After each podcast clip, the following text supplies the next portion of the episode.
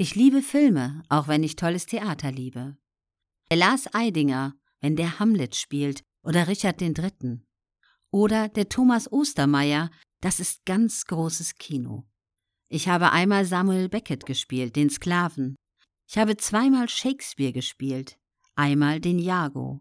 Das war letztes Mal ja schon die Anspannung, ob es überhaupt läuft mit dem Theater. Dann wurden wir ignoriert. Keiner hat darüber geschrieben, weil wir nicht systemrelevant sind. Dann kam mal eine Kritik. Ich hatte eine Story im Express, dann der Generalanzeiger. Wir haben einen Imagefilm fürs Theater gemacht, weil das Marketing nicht so gut war.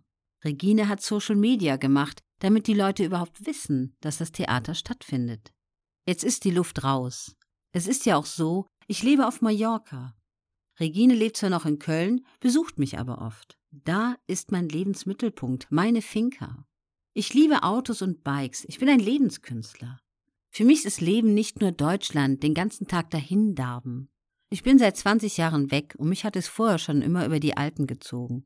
Ich bin hier auch schon nicht mehr gemeldet und werde in meinem Leben nicht mehr den Teufel tun, mich hier anzumelden.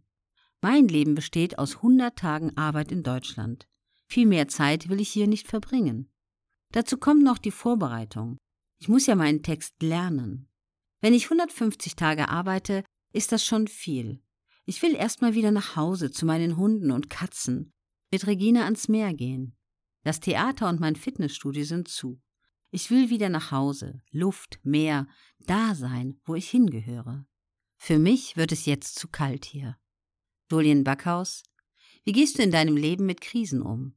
Gehst du da eher offensiv oder zurückhaltend dran? Denkst du viel nach? Martin Semmelrogge, in der Krise will ich sofort das Problem erkennen. Ich will es am Schopfe packen, es sofort lösen.